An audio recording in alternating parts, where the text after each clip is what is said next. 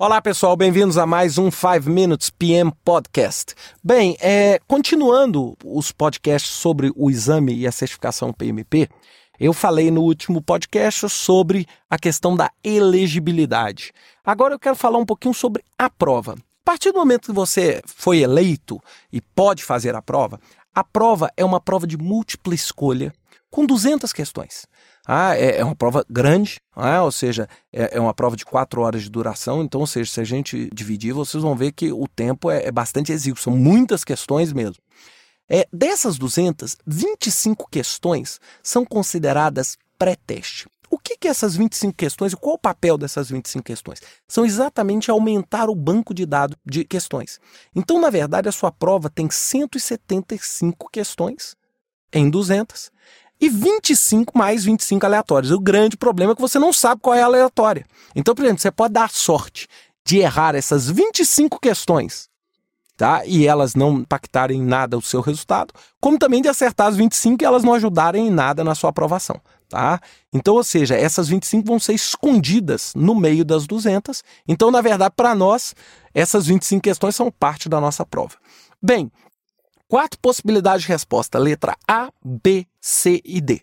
Para passar, você deve acertar 106 questões em 175 questões. Bem, eu brinco, eu falo assim, não, é muito melhor você ao invés de tirar 176 questões, 106 em 175, você obrigatoriamente colocar na sua cabeça que você tem que acertar 131 questões, porque aí é, é considerando que você vai acertar os pré-testes para você não ter nenhum risco. A prova cobre múltiplos tópicos e questões. É outra coisa, a prova muda de assunto, ou seja, a questão 1 pode ser de escopo, a questão 2 de ética, a questão 3 vai para qualidade, volta para escopo, ou seja, e ele é um exame psicométrico. E algumas das questões são difíceis até mesmo para pessoas, até mesmo eu, eu brinco, nem o cara que fez a questão sabe responder. Não é tamanha é a complexidade. Por quê? Porque faz parte. Então é muito comum, por exemplo, você estar tá lendo uma questão e ver que realmente você não entende aquela questão, não sabe nada daquela questão. Por quê? Porque aquilo é parte da prova, é o lado psicológico tudo. Uma outra coisa muito importante, as pessoas acham que a prova é do PMBOK Guide, do guia do PMI. Mentira. O guia do PMI, olha, eu vou dar um número da minha cabeça aqui. 30% da prova é o guia. Aí vocês vão falar, mas e os outros 70%? Os outros 70% é o seguinte: é, 30% é o guia, 40% são alguns outros livros, 20% é a sua experiência e 10%, pessoal, você não vai conseguir responder. É basicamente isso. É, é basicamente isso. Ou seja, é, é, entender que se você é decorar o PMBOK, você pode garantir, assegurar aí 30%, 35% da prova. Você não acerta a prova o suficiente para passar só decorando o PMBOK. É por isso o PMI criou a certificação CAPM, Certified Assistant Project Manager, que é um PMP mais simples. E este sim é full PMBOK Guide. Ah, esse sim é 100% no PMBOK, o que não é no PMP. E, pessoal, as questões, elas são distribuídas basicamente em iniciação, planejamento, execução, controle, finalização e a parte ética e responsabilidade. Basicamente, a iniciação cobre aí de 8, 8 a 10% da prova, são 17 questões, planejamento 47 questões, execução outros 47, controle 46 aí. Planejamento, execução e controle mais ou menos igual, finalização 14 e responsabilidade profissional por volta de 29 a 30 questões.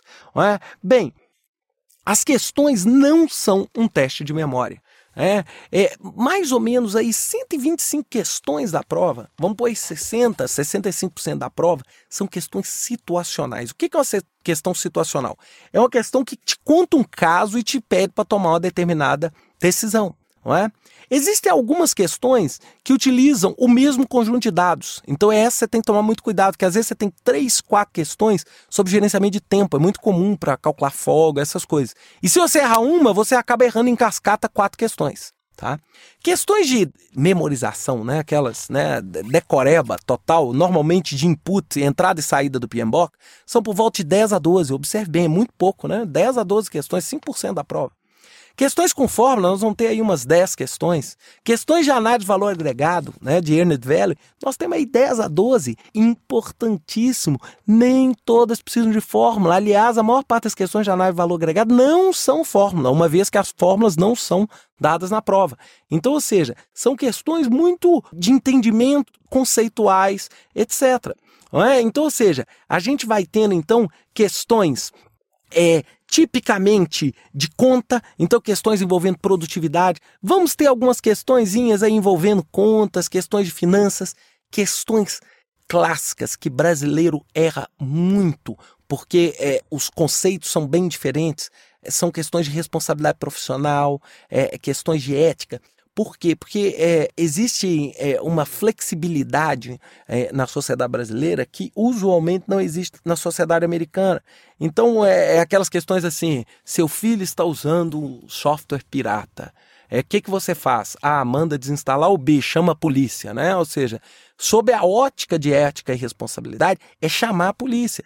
É, é chamar a polícia. Então, é ter um entendimento de que o exame ele pega um modelo classicamente americano, um modelo assim estritamente focado no conceito legal, no seguir o processo correto.